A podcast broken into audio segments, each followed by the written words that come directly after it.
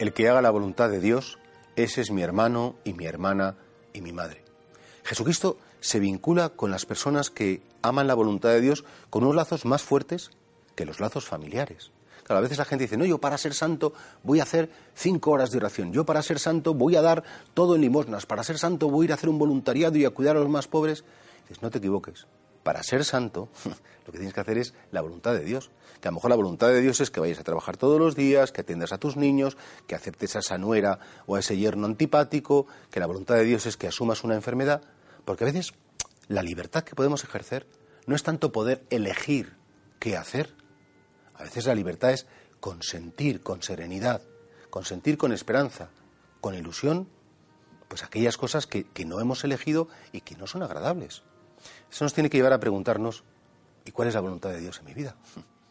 Pues que me mantenga en ese trabajo, que acepte esas impertinencias a veces, porque si no las acepto rompo la baraja y, se quedaría mi familia sin...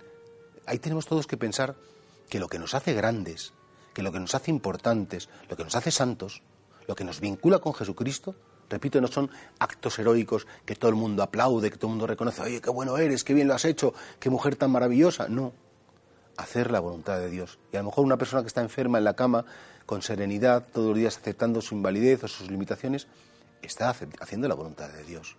Y una persona que no la conoce nadie, que aparentemente socialmente no tiene ningún valor, está haciendo la voluntad de Dios. Pues a lo mejor eres mucho más importante, no lo dudes, que el que aparece todos los días en el periódico, en la prensa, porque en sus manos está pues los destinos de la gente y dices, no, no, no. Para Dios los importantes son aquellos que efectivamente conocen su voluntad y la cumplen. Esto nos tiene que llevar a preguntarnos cada día, Señor, ¿qué quieres de mí? ¿Cuál es tu voluntad en mi vida? Que trate bien a mis compañeros, que, sea más cuidadoso con mi familia, que me queje menos, que acepte esta limitación, que luche por los míos, que pida perdón. Eso es lo que nos hace santos. Eso es lo que nos hace importantes a los ojos de Dios, aunque no a los ojos de los hombres.